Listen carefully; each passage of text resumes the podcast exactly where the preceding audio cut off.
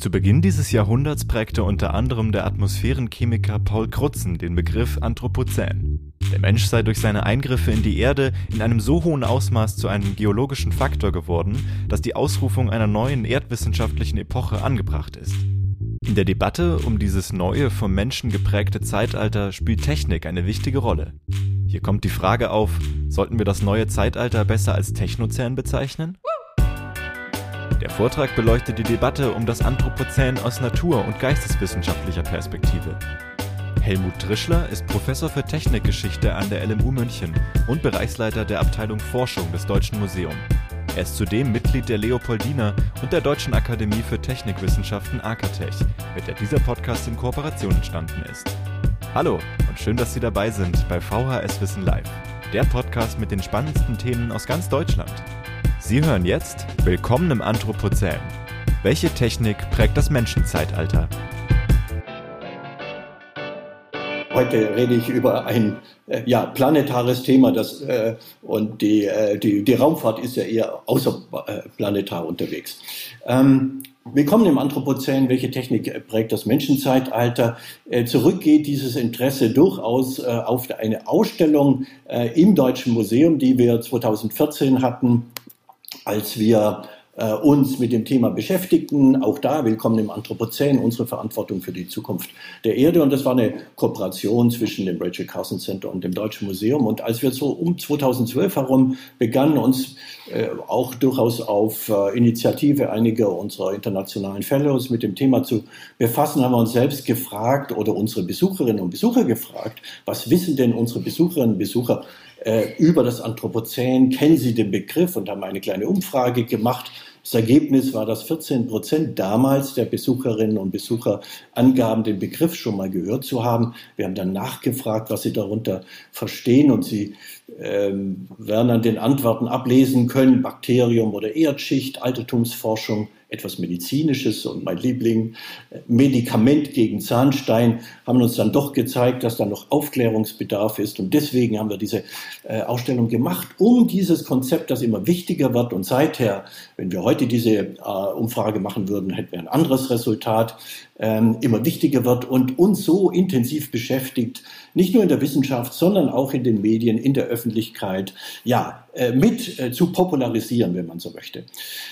Das ist ähm, die Gliederung, die ich äh, heute abarbeiten werde, das Anthropozän als geologisches Konzept Ihnen zunächst mal vorzustellen, also den Beginn der Debatte und dann das im zweiten Punkt das Anthropozän als kulturelles Konzept, äh, als kulturwissenschaftliches, sozialwissenschaftliches Konzept, äh, auch als öffentliches Konzept. Und die neuen Erzählungen, die neuen Narrative, wie wir sagen, die daraus resultieren können, wenn wir uns auf diese Diskussion um den Menschen als Gestalter ähm, mit einer tiefen Eingriff, Tiefe in, in die Erde, den Anthropos, den Menschen wirklich ernst zu nehmen äh, und diese neuen Erzählungen ähm, ihnen nahezubringen.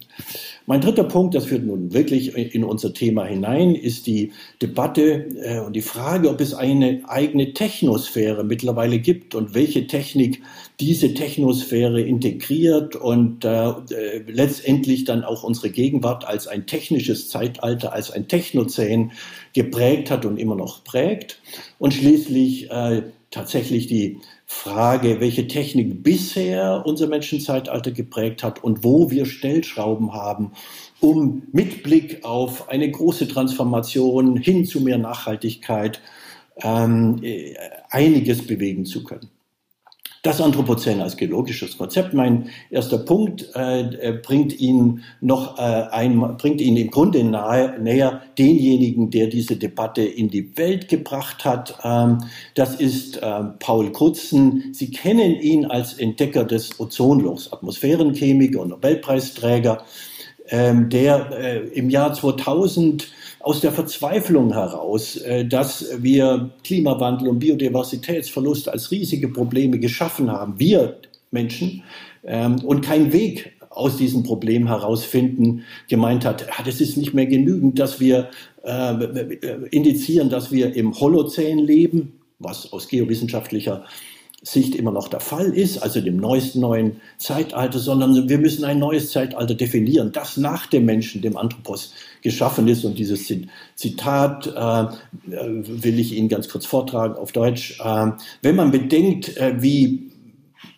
groß und immer noch wachsend der menschliche Einfluss auf die Erde und die Erdatmosphäre ist und das im globalen Maßstab, dann erscheint es mir, uns immer noch ähm, oder umso mehr sinnvoll und angemessen, die zentrale Bedeutung des Menschen in Geologie und Ökologie zu unterstreichen. Und deswegen schlagen wir den, den, den Begriff des äh, Anthropozäns für die aktuelle geowissenschaftliche Epoche vor. Das hat er publiziert und ab da beginnt die Diskussion äh, los, äh, hat äh, Fahrt aufzunehmen und insbesondere dann eben mit äh, der Einrichtung einer eigenen Arbeitsgruppe. Aber ich will Ihnen auch noch mal ganz kurz äh, nahebringen, dass diese Debatten um den Menschen als geologischen Faktor schon sehr viel älterer Natur sind. Äh, beispielsweise hat bereits äh, im späten 18. Jahrhundert äh, der äh, französische Naturforscher Georges-Louis de Buffon von dem ja, Gegensatz zwischen originaler und zivilisierter Natur gesprochen und der Grenzen, die sich da verwischen. Und dann äh, sehr viel näher äh, nun an der Gegenwart heran der deutsche Biologe, Präsident der Max-Planck-Gesellschaft und der Deutschen Forschungsgemeinschaft Hubert Markel, der 1986 vom Anthropozoikum sprach und damit sehr nahe dran ist an dem Begriff des Anthropozäns. 2008 haben dann die Geowissenschaften, die Stratigraphen sozusagen äh, Klartext gesprochen und eine eigenen, einen Prozess gestartet, eine eigene Arbeitsgruppe eingerichtet, eine Anthropocene Working Group mit der Aufgabe, ja, die äh, Belege zu sammeln, die Evidenz, die wissenschaftliche Evidenz zu prüfen, die für die Berechtigung einer solchen neuen geowissenschaftlichen Epoche spricht und das nach den klar vorgegebenen Regeln der Stratigraphen. Das ist die, die erste Stufe in einem längeren Entscheidungsprozess, vierstufigen Entscheidungsprozess, der stattfinden muss, bevor eine neue geologische Epoche ratifiziert wird. Die weiteren ähm, Kommissionen, äh, die da durchlaufen müssen, ist die Subcommission on Quaternary Stratigraphy, die International Commission on Stratigraphy und schließlich so die, das oberste Gremium, die International Union of Geological Sciences. Und äh, heute, nach ähm, 14 Jahren Debatte, sind wir immer noch auf der ersten Stufe. Die Anthropocene Working Group hat so in etwa ihre Arbeit abgeschlossen. Und wie die aussieht äh, und die Empfehlungen, die daraus resultieren, das werde ich gleich äh, Ihnen vortragen. Nun ist interessanterweise diese Arbeitsgruppe, die seit 2008 äh, unterwegs ist, sehr interdisziplinär zusammengesetzt, viel interdisziplinärer als das üblicherweise ist in stratigraphischen Entscheidungsprozessen. Das sind nämlich nicht nur Geowissenschaftler und Erdsystemwissenschaftlerinnen äh, und ähm, Biologinnen und Chemiker etc. beteiligt, sondern beispielsweise auch ein Kriminologe, zwei Historikerinnen, äh, Historiker und Historikerinnen, ein ähm, sogar ein Wissenschaftsjournalist, eben aus der Erkenntnis heraus, wenn wir über den Menschen reden, dann sind andere Disziplinen äh, nicht nur berechtigt daran mitzuarbeiten äh, und mit äh, zu diskutieren, sondern da besteht eine Notwendigkeit. Also ein sehr äh, offenes, interessantes Experiment äh, und äh, das ist auch sozusagen aus wissenschaftlicher Sicht ein großer Charme der Debatte um das Anthropozän, dass sie uns geradezu aufnötigt, sehr international äh, nicht nur zu sein, sondern auch sehr interdisziplinär. Ja, und es geht um die, ja, wenn Sie so wollen, stratigraphische Karte, die, an der immer wieder weitergebaut wird. Und ich habe es Ihnen ja bereits erwähnt, dass wir ähm, aus der Sicht der Erdsystemwissenschaften und der Stratigraphen heute im Holozän äh, leben, als der aktuellen Epoche, die vor 11.700 Jahren begonnen hat, ja, mit der neolithischen Revolution, mit der Sesshaftwerdung des Menschen, mit Ackerbau und Viehzucht. Also die Epoche, äh, die äh, den Menschen als Gestalter im Wesentlichen im Vordergrund sieht und äh, ich werde es Ihnen gleich dann auch nochmal berichten, was das bedeutet hat, welche Rolle Technik dabei spielt für dieses Holozän. Und die Idee ist eben, dass wir äh, über diese äh, aktuelle Epoche eine weitere äh, gesetzt bekommen, das Anthropozän. Wann die beginnt, ist, die, ist eine der großen äh, Fragen, die damit verbunden sind. Aus Erdsystem wissenschaftlicher Sicht und es gibt eine ganze Fülle von Periodisierungsvorschlägen, die mittlerweile gemacht worden sind. Neun äh, unterschiedliche Vorschläge sind intensiv geprüft worden, aber ich habe Ihnen jetzt heute sozusagen nur drei mitgebracht, die ich ganz kurz äh, vorstellen möchte. Die erste würde sozusagen das ähm, Holozän beseitigen und durch das Anthropozän vollständig äh, beseitigen und würde an dessen Stelle treten. Und damit wäre der Beginn des Anthropozäns bereits äh, mit der neolithischen Revolution zu datieren, also wie gesagt vor 11.700 Jahren. Sehr viel plausibler, und das ist auch Ur der ursprüngliche Vorschlag von Paul Krutzen, dem äh, ja, Erfinder des äh, Begriffs, ist, ähm, die, äh, ist der Vorschlag der industriellen Revolution. Also so um 1750, 1780, 1800 herum, als äh, von Großbritannien ausgehend unsere moderne, äh, ja, industriebasierte Gesellschaft ihren Ursprung hatte und eben eine sehr technikbasierte Gesellschaft. Äh, Sie wissen das vielleicht noch aus dem Schulunterricht. Das ist die Zeit, in der im großen Maßstab Bergbau betrieben wurde, in der Erz gefördert wurde und diese Schwerindustrie äh, geschaffen wurde, die dann eben in Wechselwirkung mit anderen äh, neuen äh, Techniksystemen getreten ist ich nenne nur die Eisenbahn, ja, als äh, sozusagen großmaßstäblicher Energiefresser von Kohle und von Stahl. Und die Wechselwirkungen, die daraus resultierten, haben dann zum Eisenbahnzeitalter geführt, aber eben auch zum Schwerindustriezeitalter und neue weitere äh, technische ähm, Neuerungen großen Maßstabs äh, induziert. Und das ist das, was wir als die industrielle Revolution bezeichnen. Die, die aktuelle Debatte aber und der eigentliche Vorschlag geht in Richtung der 1950er Jahre, die wir als große Beschleunigung bezeichnen. Und der primäre Indikator, der hier zur Verfügung steht und ähm, gemessen wird, ist äh, die CO2-Konzentration in der Erdatmosphäre. Also diese berühmte, diese berühmte Hockeyschlägerkurve, die viele von Ihnen kennen, also die den exponentiellen Anstieg der CO2-Konzentration ausmacht. Das wird gemessen in Parts per Million ähm, in, äh, in der Erdatmosphäre. Und äh, dieser Wert ist in den letzten Jahrzehnten von dem ja, vorindustriellen Wert von etwa 250 bis maximal 300 auf mittlerweile weit über 400 gestiegen. Wir sind, glaube ich, aktuell äh, im, im, Jahr 2020 ist die große letzte Messung gewesen bei 432 äh, Teile. Und das ist ein gewaltiger Anstieg mit all den Problemen, die daraus resultieren und die wir aktuell mit, dem, mit, der, mit den Treibhausgasen und insbesondere eben mit der CO2-Konzentration, mit dem Klimawandel äh, verbinden.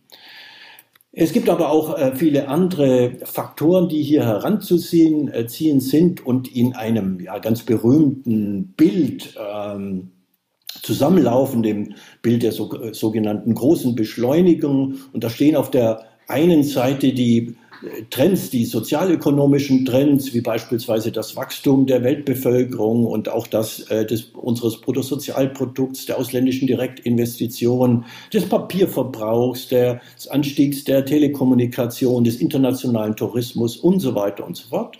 Und auf der anderen Seite die ja, naturgegebenen Trends, äh, die äh, Versauerung äh, der Ozeane, ähm, das äh, Wachs, äh, die, die, die zunehmende Einschlag der ähm, äh, Tropenwälder etc. Und all diese Wachstumskurven, die äh, gehen über um 1950 herum von einem linearen Wachstum wiederum in äh, dieses beschleunigte Wachstum. Und das deutet eben darauf hin, dass um 1950 nach dem Zweiten Weltkrieg da was passiert ist, eben die moderne Konsumgesellschaft Einzug gehalten hat mit ihrem enormen Ressourcenverbrauch an Energie, an allen Rohstoffen, die man sich denken kann.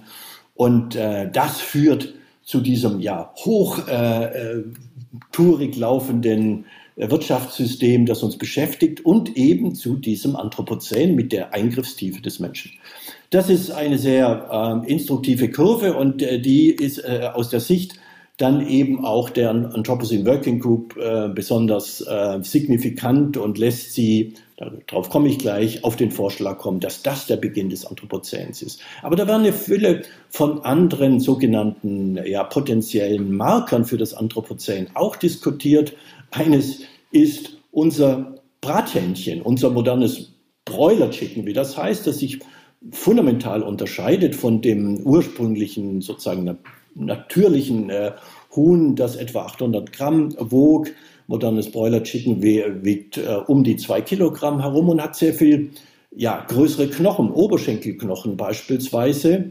Und ähm, wenn wir uns vor Augen führen, wie groß unser Verbrauch äh, an äh, diesem Huhn ist, der liegt nämlich ähm, ja aktuell auch schon ein bisschen drüber, aber sagen wir bei 65 Milliarden äh, dieser Spezies äh, jährlich, dann können wir uns vorstellen, dass diese Oberschenkelknochen eine, eine eigenes, ein eigenes Sediment ausmachen würden, wenn in, äh, sagen wir mal, 10, 20.000 Jahren äh, Archäologen und Stratigraphen dann die Überbleibsel von unserem Menschenzeitalter ausgraben, dann wäre das ein eigenes potenzielles Sediment, das man ausmachen könnte, das des Broiler Chickens. Das wird ernsthaft diskutiert in dieser Anthropocene Working Group, äh, die äh, mittlerweile zu folgendem Ergebnis äh, gekommen ist, und zwar mehrheitlich.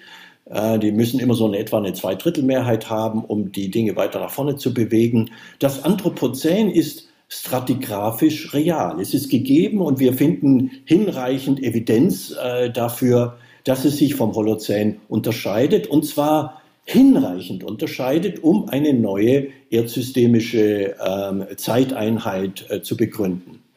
Und nun der Primärmarker für äh, dieses Anthropozän sind Radionukleide. Also die, ähm, das Überbleibsel von den Atombombentests, die seit 1945 äh, zu Tausenden stattgefunden haben. Und eben die Radionukleide, die in der Erdatmosphäre sitzen, sozusagen eine eigene menschengemachte äh, Schicht äh, ausbilden und, ähm, und das noch für weitere viele Hunderttausende von Jahren sein werden. Also ein stabiler, ein robuster Marker, an dem man das Anthropozän fest machen kann und was immer wir Menschen tun werden in den nächsten äh, Jahren, Hunderten von Jahren, Tausenden von Jahren, diese Schicht äh, wird äh, sozusagen bestehen bleiben. Und da gibt es aber eine, eine, Fülle von äh, Sekundärmarkern. Das äh, Brathuhn habe ich Ihnen schon, die Knochen des Brathuhns habe ich genannt, äh, Radioisotope, äh, Carbonisotope, Abfälle sozusagen ähm, äh, aus der Industrieproduktion und eine ganze Reihe äh, weiterer Marker, wie zum Beispiel äh, Korallenriffe, die ausbleichen etc. Und die Abstimmung, die da in dieser äh, Arbeitsgruppe stattgefunden hat, hat dann eben eine klare, qualifizierte Mehrheit ergeben. Und deswegen ist dieser Vorschlag jetzt auf dem Weg in die nächste Stufe der Entscheidungsfindung. Aber das wird noch einige Zeit dauern. Interessant nun, und das bringt mich zu meinem zweiten Punkt, ist, das Anthropozän als kulturelles Konzept, neue Narrative, ist, dass im Grunde alle Disziplinen ähm, in den Sozialwissenschaften, in den Kulturwissenschaften, ich sage mal von der Kunstgeschichte bis zur Literaturwissenschaften, Theologie, äh, Philosophie, Sie können äh, jede Disziplin nehmen, ihre eigene Debatte um das Anthropozän führt und sie einbaut in ihre eigenen wissenschaftlichen äh, durchaus manchmal kontrovers geführten äh, Diskussionen und Konzepte. Und daraus ist eine Fülle von Publikationen äh, entstanden, die also versuchen, ähm, hier äh, sozusagen ja, neue Erzählungen auch zu schaffen. Und meine eigene Disziplin, die Wissenschaftstechnik, die Umweltgeschichte, hat da vieles produziert. Ich will nur zwei Bücher nennen äh, aus ähm, einem ja, eigenen äh, Katalog äh, von ähm, anthropozänen Büchern. Das eine stammt von einem dieser beiden Historiker in der Anthropocene Working Group, äh, John McNeil, Umwelt- äh, und Globalhistoriker in den USA, der vor ein paar Jahren das Buch äh, publiziert hat, The Great Acceleration, an Environmental History of the Anthropocene since 1945.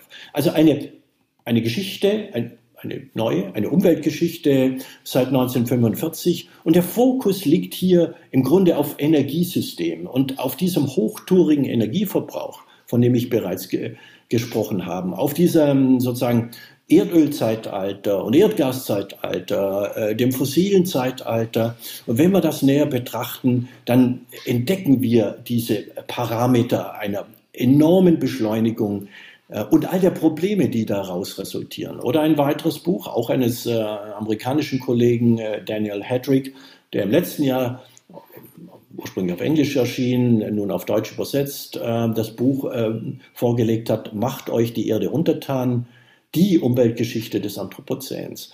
Er erzählt uns 200.000 Jahre Menschheitsgeschichte, aber insbesondere die Geschichte der Menschheit äh, seit dem Neolithikum und fokussiert darauf, welche, äh, welche ja, Einflüsse daraus ähm, resultierten, äh, menschliche Einflüsse auf die Erde und kann eben zeigen, dass bereits vor 6000 Jahren äh, der, der Anstieg der CO2-Konzentration in der Erdatmosphäre durchaus erheblich war, dass es zu Hotspots, wenn man so will, der, der Umweltverschmutzung gekommen ist, dass äh, ganze Kulturen untergegangen sind, weil sie mit ihren Ressourcen nicht nachhaltig äh, gewirtschaftet haben. Also diese Debatte darüber, äh, dass ähm, wir ähm, tief in die äh, Erde eingreifen. Und die hat zu vielen neuen Begriffen geführt. Ähm, die, wenn man so will, das Anthropozän übersetzen und äh, empirisch äh, handhabbar machen für viele Disziplinen.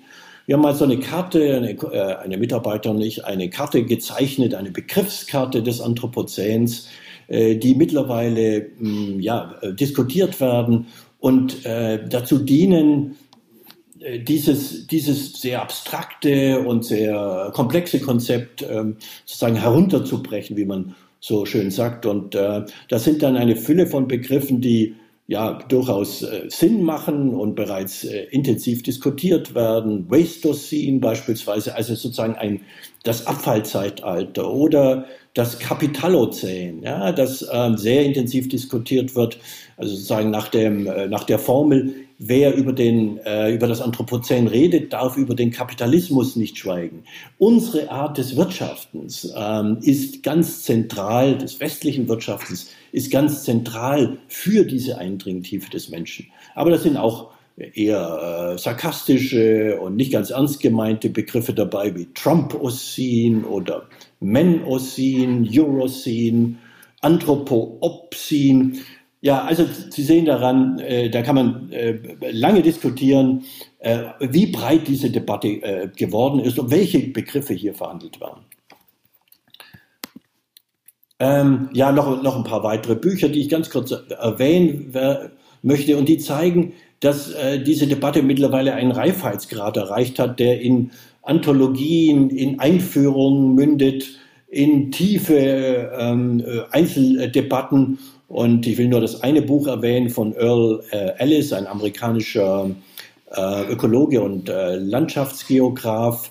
Anthropocene, a very short introduction auf äh, gut 100 Seiten, führt hier Earl Ellis das Konzept ein. Er ist auch Mitglied der Anthropocene Working Group und auch einer der Mitherausgeber eines sogenannten ökomodernistischen Manifests, das 2015 äh, von einer Gruppe von Wissenschaftlerinnen und Wissenschaftlern und äh, äh, ja, äh, publiziert wurde, die ähm, im Fahrwasser, so will ich es mal etwas negativ formulieren, des sogenannten Breakthrough Institutes äh, stehen. Das ist ein amerikanischer Think Tank, eher konservativer Natur, Lobbyisten äh, der Kernenergie und der Erdölwirtschaft in den USA. Und die Idee hier in diesem ökomodernistischen äh, Manifest ist auf einen Punkt gebracht, die, ja, lasst uns äh, eigentlich den Kurs weiterführen, den wir bisher gefahren haben, weiterfahren.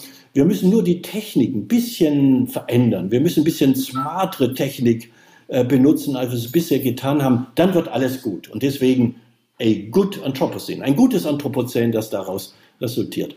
Aus, aus der Sicht vieler Kritiker ähm, hat das natürlich dann dazu geführt, dass sie sagt, okay, äh, eine solche Diskussion, die so deterministisch ist, so technikgläubig ist, die wollen wir eigentlich nicht führen. Wir sehen das anders. Und das hat, ähm, also dieses ökomodernistische Manifest hat der Anthropozän-Debatte keinen äh, Gefallen erwiesen, um es mal so zu formulieren.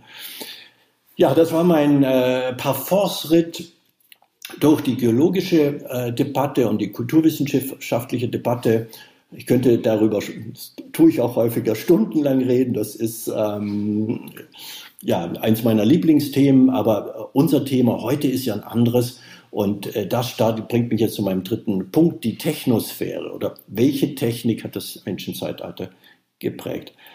Ähm, ja, welche Technik hat das Menschenzeitalter geprägt? Das haben wir in der Ausstellung Willkommen im Anthropozän sozusagen geradezu als äh, ja, Einführung, auch äh, in der Raumarchitektur Einführung der, äh, der Ausstellung äh, debattiert und äh, entfaltet.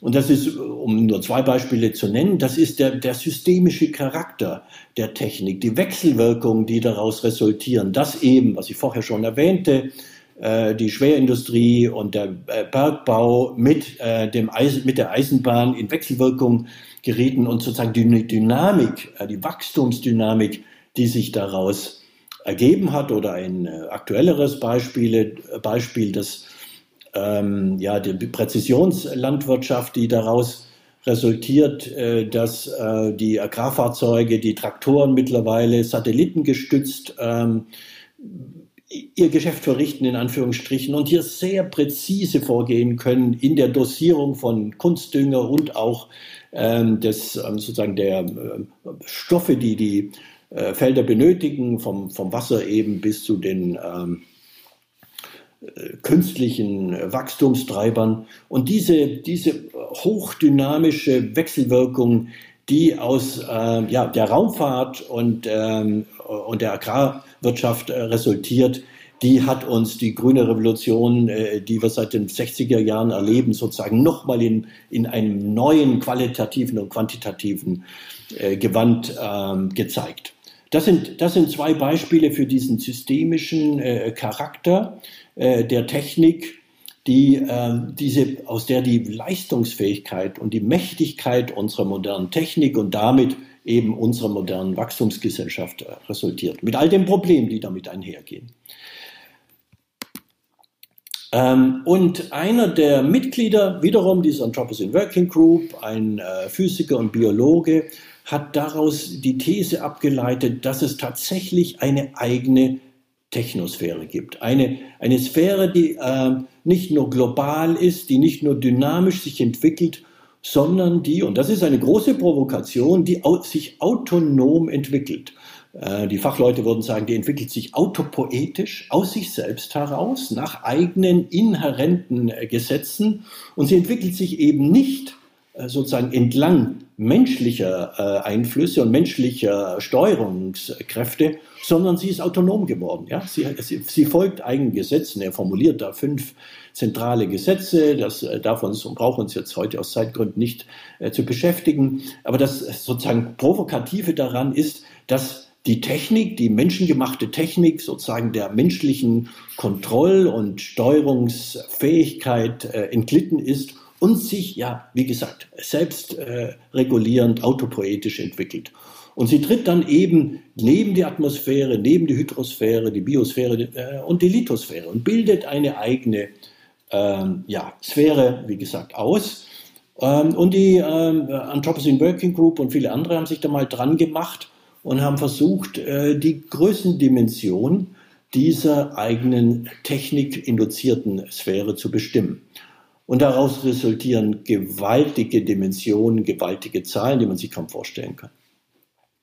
Ähm, diese Sphäre wiegt nämlich 30 Billionen Tonnen. Das ist in etwa das hunderttausendfache Gewicht all der Menschen, die auf der Erde aktuell leben. Das sind ja knapp äh, 8 Milliarden. Also hunderttausendmal mehr als das Gewicht aller Menschen äh, umfasst diese Sphäre und sie bedeckt äh, die Erde, jeden Quadratmeter dieser Erde mit 50 Kilogramm. Und damit ist nicht nur die Landfläche gemeint, sondern sind auch alle sozusagen Meere gemeint. Also die gesamte Größendimension äh, des, äh, der Erde. Und sie stehen dann, ja, wenn sie sozusagen jetzt hier äh, sich hinstellen würden, auf etwa 50 Grad, Quadratmeter Technik. Ähm, und nun geradezu für die Lebenswissenschaften, für die Biologen äh, eine gewaltige Provokation. Wenn man sie nämlich ausmisst, dann übertrifft die Diversität dieser Technik die biologische Diversität. Wir gehen heute davon aus, dass es ähm, zwischen 80 und 90 Millionen unterschiedliche Spezies äh, auf, der, auf der Welt gibt. Das, davon sind längst noch nicht alle entdeckt, aber das ist so die Vermutung. Äh, Und ähm, wenn wir jetzt nun betrachten, welche, wie groß die Diversität der technischen Objekte ist, dann übertrifft die mit 130 Millionen solcher technischer Spezies die der, äh, der Biologie, also der Natur, wenn Sie so wollen. Und dann ist äh, das Handy, das Sie vielleicht vor sich liegen haben oder sich in Ihrer Tasche befindet, dann ist die Uhr, die Sie tragen, äh, jeweils eine solche Spezies. Und, die, äh, und 130 Millionen solcher Spezies äh, existieren. Und äh, das ist natürlich eine gewaltige Dimension.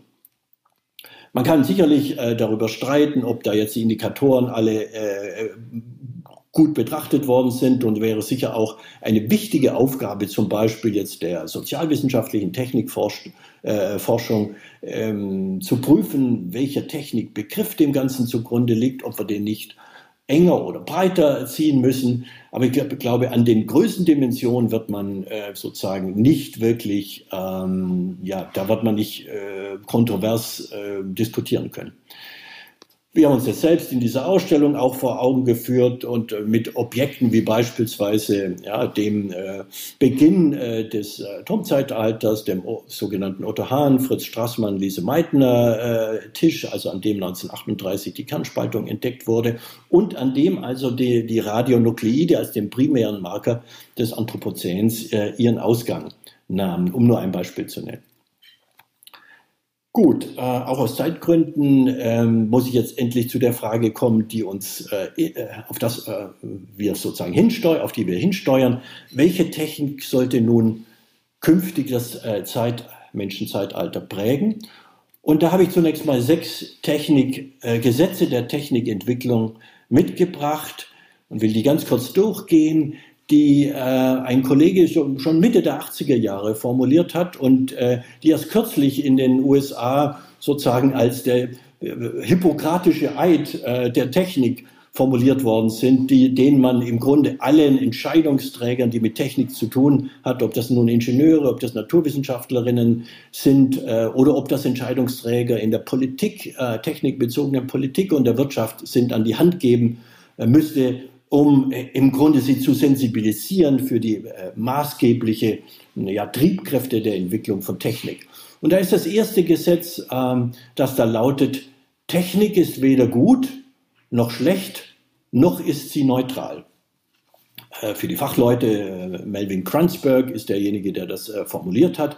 Und Melvin Kranzberg äh, hat als Beispiel hier DDT gewählt. Ja? Also der Sie haben gehört, ich bin äh, zugleich Direktor des Rachel Carson Center und Rachel Carson ist diejenige, die diese Debatte eröffnet hat 1962 mit ihrem Buch, mit ihrem vehementen Angriff gegen den Einsatz von DDT, der zu dem stummen Frühling, also dem äh, ja sozusagen äh, dem Aussterben der Vögel äh, führen wird durch den äh, großflächigen Einsatz äh, dieses äh, chemischen Giftes in der Landwirtschaft etc. Ja, und, und in der Tat hat äh, DDT viele äh, Folgeeffekte, viele schreckliche Folgeeffekte gezeitigt, nicht nur für die Natur, sondern auch für den Menschen. Aber äh, es hat auch äh, im globalen Süden die Malaria-Bekämpfung vorangetrieben und dafür gesorgt, dass äh, wahrscheinlich Millionen von Menschenleben gerettet worden sind ähm, derjenigen, die ansonsten an Malaria gestorben worden sind. Ein Beispiel dafür, dass Technik eben weder gut noch schlecht ist, noch dass sie neutral ist. Sie, wir müssen sie immer in, äh, in äh, normative, in moralische Zusammenhänge, in ethische Zusammenhänge integrieren. Wir können uns nicht darauf ziehen, zurückziehen, dass äh, die Technik an sich sozusagen weder gut noch schlecht ist äh, und es vom Menschen abhängt, und das ist aber in der Tat der Fall. Durch die Verwendung in, in äh, menschlichen Zusammenhängen äh, wird Technik dann eben normativ. Nehmen Sie das Beispiel aktuell der äh, Gesichtserkennung. Das ist eine, eine tolle Technologie, die es uns äh, ermöglicht hat, in der Pandemie äh, sozusagen äh, uns ja, ein Management, ein technikgestütztes Management der Pandemie voranzutreiben. Aber es ist in den Händen von Autokraten eben auch ein, äh, eine Technik, äh, die, die den Überwachungsstaat sozusagen äh, vorantreiben kann. Ein zweites Gesetz. Erfindung ist die Mutter der Notwendigkeit. Was ist damit äh, gemeint? Damit ist gemeint, dass ein, äh, eine Erfindung, eine neue Technik nie von sich aus äh, sozusagen revolutionär wird, sondern immer, ich habe das ja schon genannt, in Wechselwirkung mit anderen Techniken steht und um ihre volle äh, Kraft entfalten zu können, sozusagen auf weitere Erfindungen angewiesen ist, ähm, aber eben auch neue Probleme schafft. DDT hatte ich gerade erwähnt und dieses, ähm, die dann wiederum neue Probleme, die dann wiederum neue Techniken, neue Erfindungen benötigt, um diese Probleme zu lösen. Also insofern finden wir hier auch wiederum einen, einen, einen technischen Pfad, der nie äh, auf eine Einzellösung, auf eine einzelne Erfindung hinsteuert, sondern immer in komplexen Zusammenhängen zu sehen ist. Und das ist etwas anders formuliert, auch das dritte Gesetz.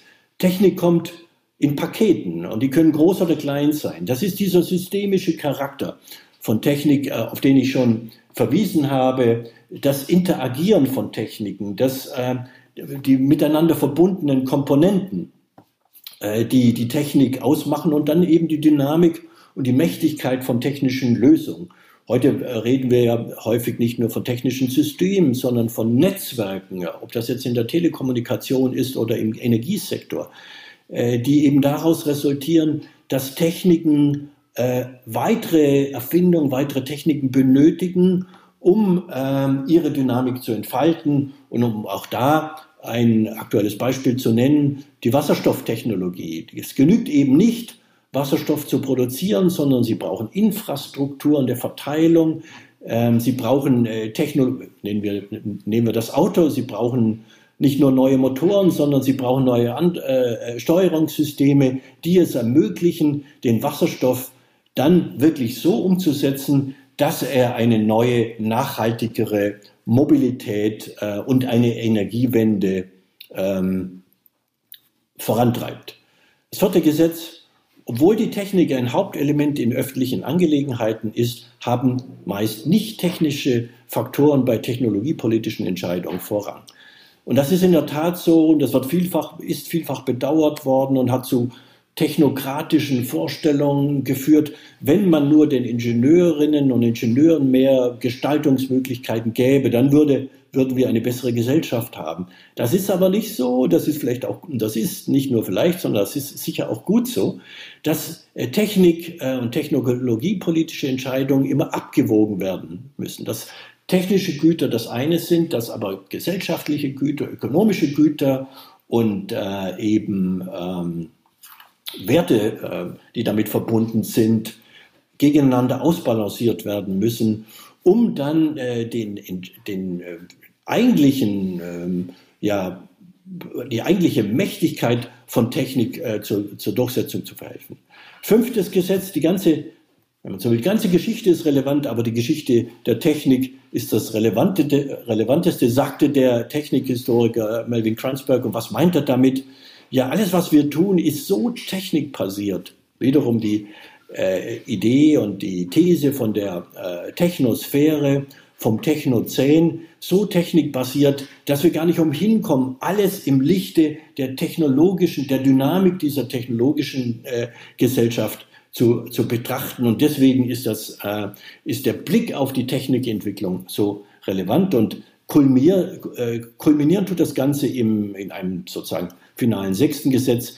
Technik ist eine sehr menschliche Angelegenheit, also eigentlich das gegen, äh, ähm, Argument gegen die autopoetische, gegen die autonome Techniksphäre. Es ist immer der Mensch, der die Entscheidung trifft und der die Technik einbaut in seine Zusammenhänge, in seine äh, Entscheidungen, die er trifft und in seine Systeme, die er schafft. Ob das nur ein wirtschaftliches System ist, ein politisches System ist oder ein kulturelles äh, System. Also Technik und Menschen äh, interagieren ähm, und äh, der Mensch und seine Maschine, sein, sein Werkzeug sind sozusagen eins. Das bringt mich jetzt zu meiner äh, letzten äh, Folie, in Anführungsstrichen, zu, zu meinen eigenen sechs Gesetzen für die Technikentwicklung im Anthropozän, die ähm, kleine Akzente, äh, andere, etwas andere Akzente setzen, die, die Mehrzahl dieser Gesetze, die ich gerade vorgetragen habe, ist heute noch gültig, besteht gar keine Frage. Aber wir müssen sie etwas anders drehen, wir müssen sie etwas anders interpretieren, um Nachhaltigkeit zu schaffen und auch äh, die Dynamik der Technik ähm, in etwas andere Richtungen zu lenken. Mein erstes Gesetz ist, das Technozän ist da und die Technosphäre wächst mit globaler, langfristiger und oftmals beschleunigter Wirkung. Ob wir wollen oder nicht, so wie beim Anthropozän, ob wir wollen oder nicht, wir leben mittlerweile in diesem Technozän und wir sind von dieser Technosphäre bleiben wir mal, lassen, mal dahin, lassen wir es mal dahingestellt, ob sie autonom sich entwickelt oder von uns immer noch kontrolliert und gesteuert wird. Wir leben in dieser, mit dieser Technosphäre und in dieser Technosphäre und sie wächst weiterhin. Und es besteht überhaupt kein, äh, oder wir, wir, wir, wir können nicht erkennen, dass die, diese Wachstumsdynamik äh, langfristig sich abschwächen wird. Sie wird eher noch äh, be, äh, sich beschleunigen. Und deswegen ist es gut so und wichtig so, dass wir über Technik nachdenken und sie immer wieder sozusagen befragen, ob wir sie richtig anwenden, ob es die richtige Technik ist, die wir einsetzen. Zweites Gesetz. Technik spielt eine prägende Rolle im Anthropozän und zwar in dieser Doppelrolle als Verursacher und Löser aktueller und künftiger Probleme. Ja, die Technik ist eine dieser zentralen äh, Kräfte, äh, Katalysatoren, die uns äh, mit all den Problemen konfrontiert hat ja, mit denen wir uns heute auseinanderzusetzen äh, haben. Nochmal Klimawandel, Biodiversitätsverlust, äh, hochtourige Ressourcenverbrauch, ähm, äh, Ende von Peak Oil, ähm, die, die, das fossile Energieregime mit all den äh, Folgeeffekten, die damit ver verbunden sind. Das sind Probleme, in die uns äh, unsere, äh, das Technozän hineingeführt wird. Aber wir kommen nicht heraus aus diesem Problem, wenn wir Technik äh, nicht weiterhin einsetzen oder wenn wir in eine ja, vortechnische Zeit, Zeit zurückfallen wollen. Wir brauchen Technik zur Lösung äh, dieser Probleme und wir brauchen sie aber in einer äh, Weise, die äh, das dritte Gesetz formuliert. Und das vierte Gesetz, auf das ich jetzt gleich zu sprechen komme, das dritte Gesetz lautet bei mir, Technik ist ein Treiber der großen Transformation. Diese viel diskutierte ähm, ja, diese, diese erneute, die wir eigentlich schon seit den 40er Jahren diskutieren, mit diesem Begriff der großen Transformation äh, von äh, Polanyi geschaffen, diese großen Veränderungen, äh, der, auf die wir zusteuern und die wir aber positiv ähm, beeinflussen wollen, im Sinne einer Steigerung äh, von, von Nachhaltigkeit und einer, ja, sagen wir mal, ökologischeren äh, Gesellschaft, als wir sie heute erfahren. Und diese Transformation äh, benötigt Technik, moderne Technik, aktuelle Technik, wie beispielsweise äh, digitale Technologien äh, äh, als äh, Motoren äh, einer Dynamisierung der Technikentwicklung, die es uns ermöglicht, ermöglichen, hoffentlich ermöglichen wird, eher Energie einzusparen, eher vor allen Dingen Ressourcen einzusparen, indem wir Dinge, die wir bisher mit hohem Aufwand an Rohstoffen betrieben haben, digital, künftig digital betreiben und äh, damit ähm, auf eine weniger ressourcenintensive und wachstumsintensive intensive Art und Weise. Also Technik ist Teil und Motor dieser großen Transformation, auf die wir alle zu äh, steuern. Und äh, ich erinnere nur an zwei große ja, Leitplanken, die ähm, auch aus der äh, Technik Folgenabschätzung, aus der ähm, umweltbezogenen Beratung äh, der Bundesregierung der letzten Jahre resultiert hat. Das ist ähm, der Wissenschaftliche Beirat Globale Umweltveränderung, der vor einigen Jahren ein, ein, ein, großes Papier publiziert hat, ein zweibändiges, dickes Papier zu dieser großen Transformation und der erst vor zwei, drei Jahren ein neues Papier publiziert hat, in dem er betont hat, welche zentrale Rolle digitale Technologien ähm, spielen werden in Richtung einer solchen großen Transformation. Herr Werner hat äh, am Freitag, Samstag äh, äh eine eine Konferenz geleitet von Akatec ähm, an der Akademie für politische Bildung äh, in äh, Tutzing, wo wir genau diese Frage diskutiert haben. Äh, welche Rolle spielt in Europa eine, ein, eine Digitalisierung, auch um unsere eigene Souveränität voranzutreiben. Und das bringt mich zu meinem vierten Gesetz.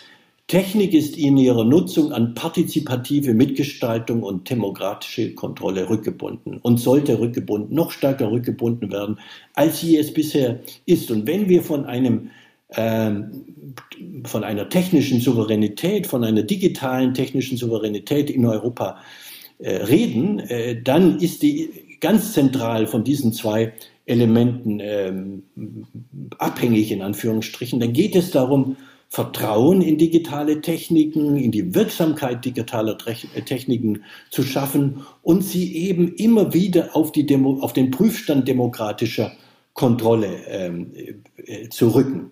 Ich habe jetzt noch ein paar, bevor ich zu meinem fünften und letzten äh, Gesetz komme, noch ein paar Beispiele aus der äh, Ausstellung Willkommen im Anthropozän äh, Ihnen äh, vorzustellen, die wir damals gewählt haben, um diese, äh, diesen Wandel in Richtung groß, äh, großer Transformation und Partizipation und Demokratie ähm, zu unterstreichen.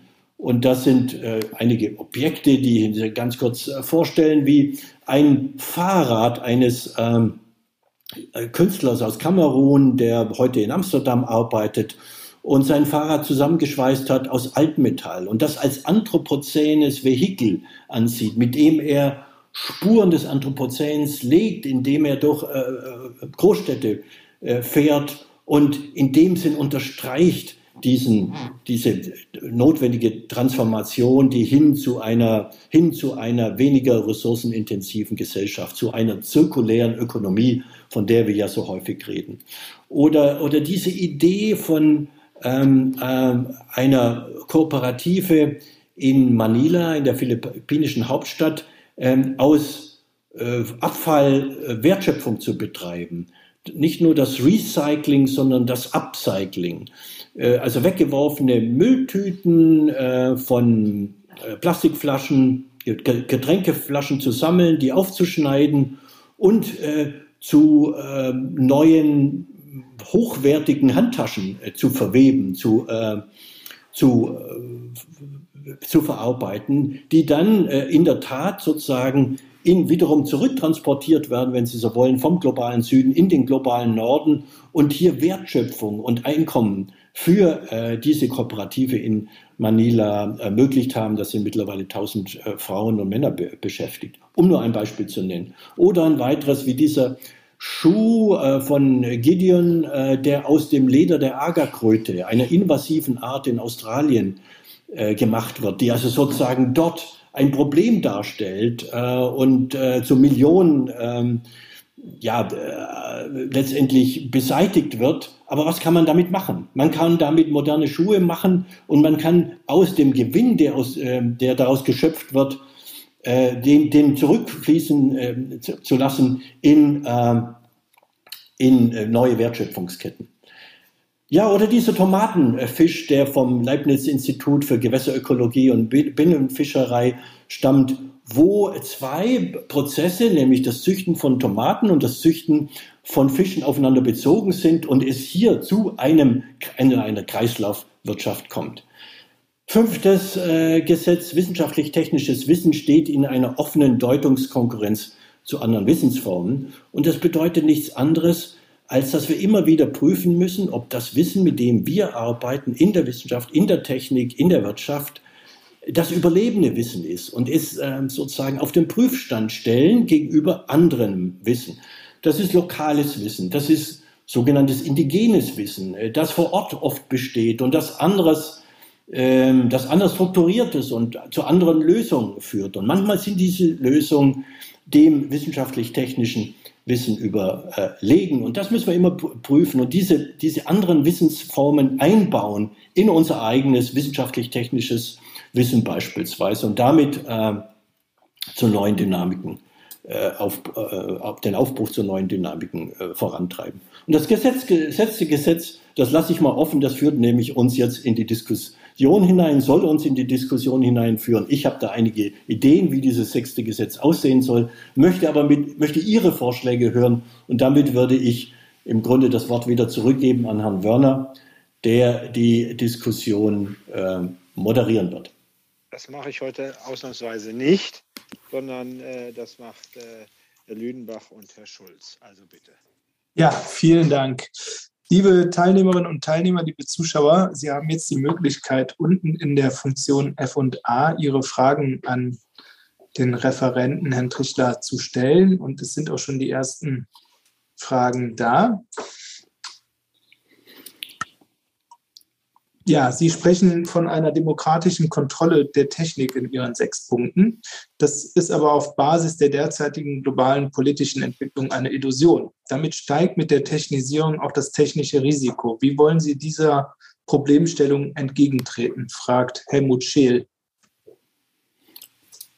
Das ist natürlich die 10.000 Euro Frage, 10.000 Dollar Frage, ähm, wie wir diese ja, zunehmende Globalisierung, die Verflechtung vom globalen Süden und globalen Norden, die ich ja auch in meinem Beispiel DDT angesprochen habe, aufbrechen können oder wie wir ihr nicht aufbrechen können, wie wir ihr begegnen können, wie wir ähm, im Grunde die Richtung geradezu umdrehen können. Wir haben das äh, unter anderem in einer großen Begleitveranstaltung getan, äh, im Rahmen, die initiiert wurde durch ja, diese Anthropozän-Ausstellung mit dem äh, Bundesministerium äh, für wirtschaftliche Zusammenarbeit, Bundesminister Müller damals, der im Grunde sagt, oh, wow, mein Programm, das in Richtung geht, wir müssen dort im Grunde stärken, wo die Probleme anlagern, nicht hier bei uns im globalen Norden, sondern im globalen Süden, ähm, sozusagen Befähigung ermöglichen und müssen dort eigentlich ansetzen,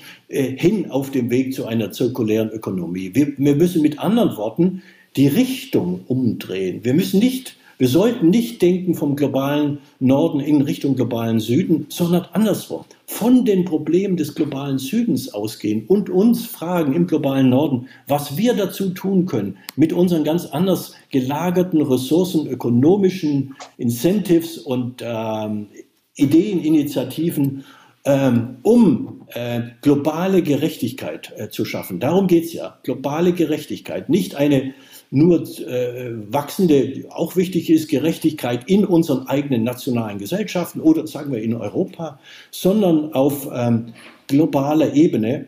Und das bedeutet eben, dass wir die Richtung, die Denkrichtung umzudrehen haben. Ganz, äh, ganz entscheidender Faktor. Ich merke gerade, dass ich vielleicht in ein Problem hineinrate, gerade nämlich selbst zu wenig Energie zu haben. Ich, Sie sammeln mal weiter Fragen und ich hole mir kurz ein Stromkabel, das ich anschließe, damit ich die Diskussion überstehe. Augenblick bitte. Liebe Teilnehmerinnen und Teilnehmer, du kannst gehen. Ich nehme nicht an.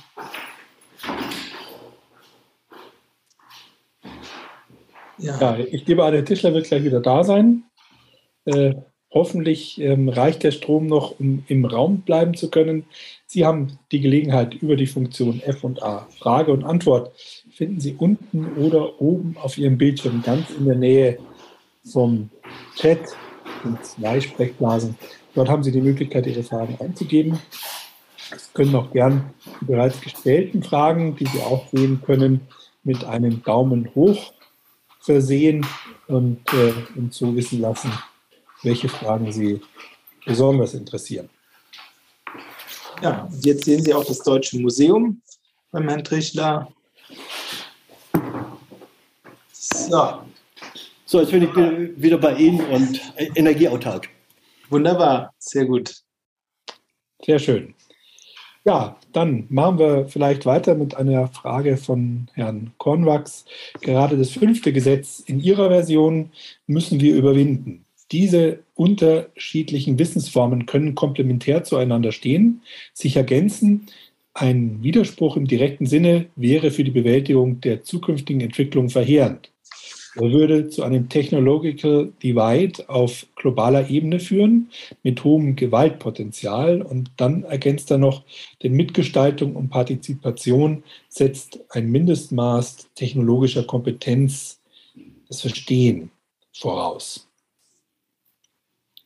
Ja, lieber Herr Kornwach, wir kennen uns ja, wir sind beide im äh, Arbeitskreis äh, Grundfragen der Technikentwicklung von Akatec und tauschen uns darüber hinaus. Das ist eine wichtige Frage, die Frage sozusagen, wenn ich sie richtig verstanden habe, der Befähigung von, ja, sagen wir mal jetzt global, Kulturen im globalen Süden, äh, an einem Dialog über Technik auf gleicher Augenhöhe teilzunehmen. Hm.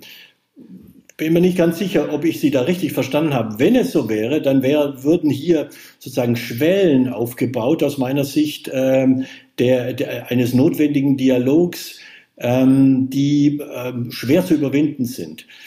Ähm, aber wir sind ja aus meiner Sicht da durchaus auf einem guten Wege, beispielsweise wenn es äh, Konzepte die im äh, globalen Süden entstanden sind, in Südamerika, Buen Vivir etc., wo es darum geht, der Natur äh, und zwar einklagbaren Akteursstatus äh, zuzuweisen, dann kann man eben, ähm, eben äh, den, den Einschlag von ähm, Urwäldern, von, äh, ja, nennen, nennen wir es mal so, ähm, einklagen und das zu einem, zu einem belastbaren Rechtssubjekt werden lassen. Und das sind wichtige Konzepte, von denen wir, und äh, ich rede jetzt äh, zum Beispiel ähm, aus Sicht eines äh, meiner Kollegen an der LMU München, Jens Kersten, der gerade ein Buch dazu schreibt, wie wir diese, diese sozusagen neuen äh, Rechtsformen und Rechtsideen in unser Rechtesystem einbauen können. Also auch da wiederum, das, äh, das Umdrehen der Blickrichtung, ähm, Ideen, die aus dem globalen Süden kommen und uns es ermöglichen, unsere eigene in dem Fall Rechtssysteme, Wirtschaftssysteme, politischen Systeme, die davon abhängig sind, von Technik abhängig sind, zu überdenken und, und, und resistenter zu machen. Ähm, nicht nur nachhaltiger zu machen, sondern auch ähm, ja, die weniger krisenanfällig zu machen. Mhm. Ja, vielen Dank. Ähm, Klaus Götze fragt, ähm, beziehungsweise auch vielleicht auch eine, eine, ein Statement. Wir können doch spontan hier nur weiterkommen, wenn sofort der Weg der Globalisierung verlassen wird. Sie hatten es ja jetzt auch gerade angedeutet. Ähm, ich glaube, Sie plädieren schon dafür, dass wir die, die Lösungen nur hinbekommen mit einer Globalisierung, oder? Ich halte das, würde das für eine äh, fatale Konsequenz äh, halten, wenn wir äh, meinen würden, wir können in eine nicht globalisierte ähm, Welt zurückkehren, in der, in der beispielsweise sozusagen autark, autark äh, funktionierende Wirtschafts- und Techniksysteme ähm, das Leitbild sind. Wir haben in Deutschland äh, viele Erfahrungen, viele sehr schlechte Erfahrungen gemacht mit, mit der Idee der Autarkie, mit der, mit der äh, sozusagen dem Entkoppeln von Weltmärkten, dem Entkoppeln von internationalen Ressourcenzuflüssen. Erster Weltkrieg, Zweiter Weltkrieg, zwei Katastrophen, zwei Urkatastrophen des 20. Jahrhunderts, in, die, in denen die, die Autarkie sozusagen ähm, das Leitbild war. Und das scheinbare Lernen äh, im Zweiten Weltkrieg, also sagen im Nationalsozialismus aus der Vulnerabilität äh, äh, im Ersten Weltkrieg, die daraus resultierte, dass Deutschland sozusagen dann äh, blockiert wurde und abgehängt äh, wurde. Das hat uns in Deutschland enorme Probleme äh, geführt, die auch nach dem Zweiten Weltkrieg weitergeführt äh, also weitergewirkt haben. Und es beispielsweise im Bereich der Biotechnologie, dieses Festhalten an der Idee, wir machen uns unabhängig von den Weltmärkten, wir werden autark äh, und äh, wir wollen nicht abhängig werden von globalen Wirtschaftsströmen und globalen Ressourcenströmen. Ähm, und es hat lange gedauert, bis wir in Deutschland dieses Denken in, in, in, Autar in autarkiebezogenen Technik zusammenhängen, dass wir alles selbst produzieren müssen und selbst äh, durch äh, eine Synthesechemie erzeugen müssen, äh, was wir, was andere äh, äh, sozusagen günstiger sich am Weltmarkt äh, beschafft haben. Diese Ideen sind von fataler Konsequenz gewesen in Deutschland und als Historiker würde ich da immer äh, eher darauf Wert legen, diesen Lernprozess zu sehen und das als Beispiel zu sehen, welche negativen Folgen ähm, das Festhalten an kleinräumigen, autarken Zusammenhängen äh, betonen kann. Nein, wir können, äh, wir können uns nicht entkoppeln von globalen Zusammenhängen. Und die Globalisierung, ja, sie, sie, hat, viele, äh, sie hat viele Nebenwirkungen, äh, aber äh, auch da gilt es zu betonen, ohne konsequenten ja, äh, Technikeinsatz der aber in die Richtung geht, in der ich, die ich betont habe, äh, kommen wir äh, aus den Problemen, die äh, in Richtung sozusagen Globalisierung seit den 70er Jahren entstanden sind, nicht heraus. Ja, herzlichen Dank. Wir machen weiter mit einer Frage von Bennett C. Kann die Quantentechnologie und da, der damit möglicherweise einhergehende Geschwindigkeit von Problemlösungen und Sichtweisen das Anthropozän ablösen? Was kommt als nächstes Zeitalter? Ja, das, äh, ich habe ja genannt, dass es da eine Fülle von Begriffen gibt, die auch darauf äh, zielen, zu sagen, okay, nach dem Anthropozän brauchen wir dieses und dieses Anthropozän, eine, eines, das wirklich äh, sozusagen aufräumt mit der Rolle des Menschen als Umgestalter der, der Erde etc. Das ist äh, meines, meine, meines Erachtens ein zu kurz springen der Debatte. Also sozusagen zu glauben, dass wir äh, jetzt schon wieder ein neues Zeitalter brauchen, in dem äh, bei de, einem Zeitalter, in dem eine Technik, in dem ein Subsystem sozusagen zentral wird. Das in, äh, die zwei, sagen wir, primären Vorteile, die Vorzüge, die ich dem Konzept des Anthropozäns zuschreibe, gehen genau in eine andere Richtung. Das, die eine, äh, der eine Vorteil ist der, äh, dass wir erstens endlich erkannt haben, selbstreflexiv erkannt haben, welche Rolle der Mensch gespielt hat, äh, ohne dieses Erkennen ähm, ist, ist sozusagen, sind überhaupt gar keine Handlungskonzepte möglich. Das zweite ist diese große Interdisziplinarität, hinter der wir immer her sind und die so große Probleme uns bereitet. Hier haben wir es einmal mit einem Begriff zu tun, der sowohl von den Naturwissenschaften gebraucht wird, als auch von den Kultur- und Geisteswissenschaften gebraucht wird. Und diese beiden großen, ja, wenn man so will, jetzt äh, Wissenssysteme, Wissenserzeugungssysteme aufeinander bezieht, weil wir erkennen, dass äh, wir, um nur ein ganz zentrales äh, oder äh, ein Beispiel, aktuelles Beispiel äh, zu nennen, dass wir äh, die Covid-19-Erfahrung nicht bewältigen können. Die Idee, dass wir Umweltgesundheit und menschliche Gesundheit immer zusammendenken müssen, ja, dass das zwei aufeinander bezogene Komplexe sind. Auch das erfordert interdisziplinäres Denken, diese sozusagen neue Denkrichtung einer planetaren Gesundheit, was Teil der Anthropozän-Debatte ist. Also diese, diese Ermöglichung, nein, die Notwendigkeit zu, zu der äh, sowohl großen Interdisziplinarität als auch der Transdisziplinarität. Und das möchte ich gar, das muss ich nochmal unterstreichen. Mit transdisziplinär meinen wir äh, die ja, sozusagen Rückbindung von, von Wissenschaft an die Öffentlichkeit, an die Gesellschaft, dass es hier zu einem Dialog auf Augenhöhe kommt, zu dieser Co-Konstruktion und dem Co- ähm, Kollaborieren im wahrsten Sinne des Wortes zwischen Gesellschaft und äh, Technik, Wissenschaft und, und, und Technik, wo nicht das eine System das andere dominiert sondern wo wir Trans wirklich ernst nehmen und demokratische Rückbindung ernst nehmen. Also Interdisziplinarität und Transdisziplinarität a priori eindenken in, in, in all das, was wir äh, an Wissen erzeugen. Und das führt mich dann ja auch wieder äh, zu diesem, ja, zu diesen anderen Wissensformen, die da von, von Bedeutung sind. All das ist sozusagen in, die, in der Anthropozän-Debatte miteinander verschränkt. Und das macht die Mächtigkeit meines Erachtens dieses Begriffs aus und seine Schlagkräftigkeit, die, ähm, uns voranzubringen äh, auf dem Weg, äh, was äh, mein äh, Kollege und Freund Jürgen Renn, Direktor Max-Planck-Institut für Wissenschaftsgeschichte, formuliert hat. Diesen neuen Modus der Wissensproduktion, äh, den wir brauchen, der a priori nochmals transdisziplinär und interdisziplinär zugleich ist. Ja, vielen Dank. Klaus Kornmarks ähm, wird es, glaube ich, auch unterschreiben. Er sagt, wer Technik macht oder benutzt, hat immer Interessen.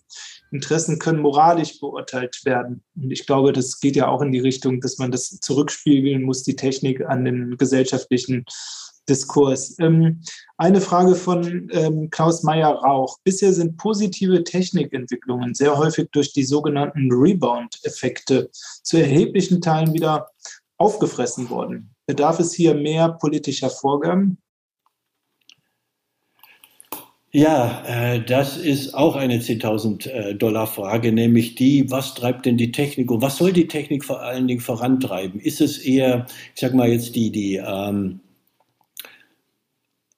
Nachfrage macht der Konsumenten, der, dieses, der, der Prosumer, der Konsumer, der zu einem äh, äh, wichtigen Treiber der Technikentwicklung wird, er oder sie, indem sie sagen, die, die, die Handlungsmacht als Konsumenten am Markt wirklich ausspielen und die Produzenten unter Druck setzen, äh, neue technologische Lösungen, äh, robustere, äh, also ökologisch robustere ähm, Produkte ähm, zu generieren, ist das das Entscheidende oder aber ist es sozusagen die Regulierungskraft des Gesetzgebers? Müssen die Staaten, muss der Staat eingreifen, muss er seine äh, muss er kontrollieren, muss er vor allen Dingen regulieren äh, und ist das sozusagen das entscheidende Movens auf dem Weg zur großen Transformation.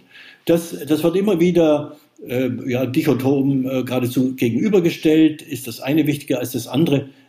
Auch da würde ich sagen, ist genau, beides ist wichtig.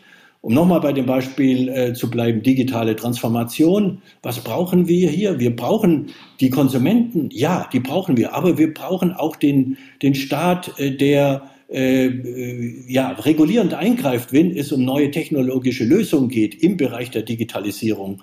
Also sagen, wenn wir äh, eine, eine Gegenmacht gegen äh, Google und die amerikanischen Großkonzerne in Europa aufbauen will, bedeutet das, dass wir den Staat brauchen, der reguliert, äh, der kontrolliert, der diesen, dieses Vertrauen in die neue Technologien auch ähm, sozusagen zunächst mal hinterfragt ja, und nicht äh, als gegeben voraussetzt, als Voraussetzung für nachhaltige Lösungen. Also es ist beides. Und äh, um die Rebound-Effekte zu vermeiden, brauchen wir, brauchen wir den Staat als Regulierer, ganz ohne Zweifel. Ja, vielleicht passend dazu eine Frage von Irine Heimann. Hans Jonas hat in seinem Werk Prinzip Verantwortung dafür plädiert, die Geschwindigkeit der technischen Entwicklung zu drosseln, damit erst der Umgang und die Auswirkungen mit dem Erreichten erlernt werden können. Zugegeben ist dies praktisch schwierig, aber wie stehen Sie? Würden Sie theoretisch zustimmen? Ich antworte ausweichend. Manchmal macht man das. Ähm, und in dem Fall antworte ich ausweichend, weil ich wichtiger finde als das Prinzip äh, Verantwortung an der Stelle, finde ich das Prinzip Hoffnung. Ein anderes äh, Prinzip, äh, das ähm, im Grunde bedeutet, dass wir ähm, ohne das, was wir haben da so ein Konzept entwickelt ähm, am Rachel Carson Center, nennt sich langsame Hoffnung, Slow Hope, die wir benötigen und die wir der Slow Violence, der langsamen Gewalt entgegensetzen müssen, die daraus resultiert, dass häufig nochmals vom globalen Norden, den globalen Süden Dinge auf, über, und auf und übergestülpt worden sind, wie DDT, äh, als, als sozusagen das verboten worden ist, ähm, in äh, Europa und äh, sagen wir mal jetzt im Westen, ist es in den globalen äh, Süden transportiert worden und dort verwandt worden mit fatalen Konsequenzen. Und äh, das, ähm, das sind, äh, das ist Low Violence. Das ist die langsame Gewalt, äh, die äh, Einzug gehalten hat. Und der müssen wir die langsame Hoffnung gegenüberstellen. Das sind die positiven Narrative, von denen ich vorher auch gesprochen habe, die Erzählung, die Gegenerzählung gegen die ähm, ja, uns Mut machen können und äh, aus der Hoffnung Handlungsmacht aus dem Schöpfen von Hoffnung Handlungsmacht heraus generieren können. Ohne Hoffnung sind wir sozusagen gar nicht in der Lage, neue generative Konzepte der Problemlösung zu arbeiten und das Vertrauen der Öffentlichkeit in diese Konzepte zu stärken. Das ist die langsame Hoffnung, ähm, die ähm, äh, durchaus erkennbar ist. Und meine Disziplin die Sozialwissenschaften, die Geisteswissenschaften, gerade die Umweltgeschichte ist auch gefordert. Diese anderen, diese neuen Narrative, äh, die langsame Hoffnung ermöglichen, äh, zu erzählen. Und wir sehen da viele, viele solche ja, Silberstreifen am Horizont. Und es ist wichtig, dass wir, dass wir diese Narrative betonen. Mhm. Ja, vielen Dank, Herr Trichler. Ähm, kann man denn diese Hoffnung auch ähm, noch so weiter erzählen? Ähm, das kommt jetzt auch ein bisschen im Chat. Wir hatten eben das Thema Autarkie. ähm, Globalisierung in Zeiten einer ähm, Welt, die ja doch ähm, jetzt stärker unter Spannungen steht. Also wenn man an Russland denkt, wo ähm, ja nicht nur ein einziges Land, sondern ja ganze Lieferketten auch äh, bedroht sind. Wie, äh, wie resistent ist sozusagen das ganze Konzept in einer Welt, die nicht friedlich ist und in der Kooperationen vielleicht nicht ähm, so gängig sind, wie sie vielleicht einmal waren. Sie haben jetzt auch wiederum ein Stichwort genannt, Kooperation, äh, das manchmal mh, hm, gegenübergesetzt wird dem äh, Prinzip des Wettbewerbs oder der Konkurrenz.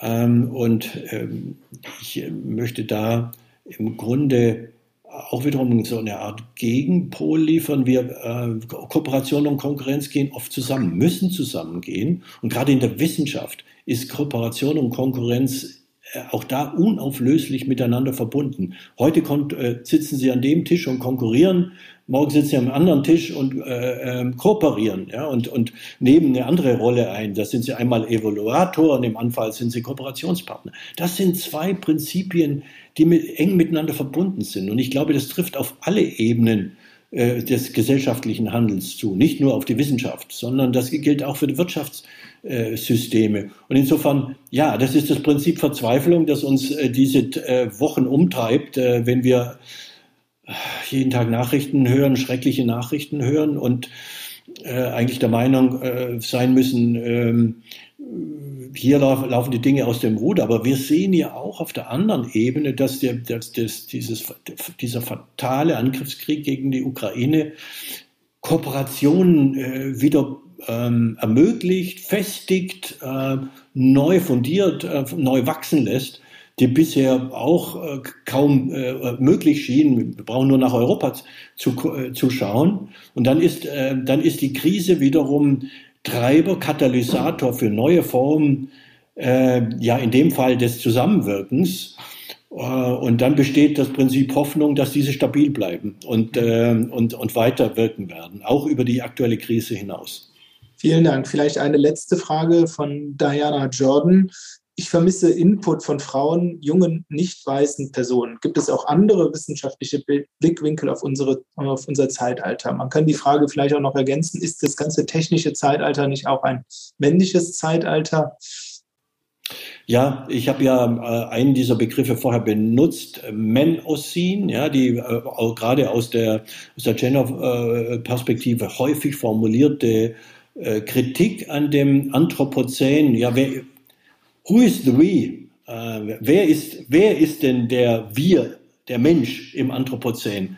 Sind das die Männer im Wesentlichen, die uns diese Probleme gebracht haben? Ist das ein männlich dominiertes Anthropozän bisher gewesen? Brauchen wir da nicht Gegenkräfte? Und ähm, äh, Donna Haraway, eine der, der, der Grand Dame der, der Gender Studies und der Subaltern Studies etc., ist auch gerade eine der beiden ähm, ja, Wissenschaftlerinnen gewesen, die die, die Kapitalozän in, in, äh, in Stellung gebracht haben als wichtigen Komplementärbegriff zum Anthropozän. Ja, wir brauchen auch andere Erzählungen an der Stelle, nicht nur Gegenerzählungen, die ich genannt habe, sondern äh, ähm, Slow Violence versus Slow Hope, sondern auch an der Stelle immer wieder die Frage stellend, who is the we? Ja? Wer trägt Verantwortung? Wer hat bisher Verantwortung äh, getragen?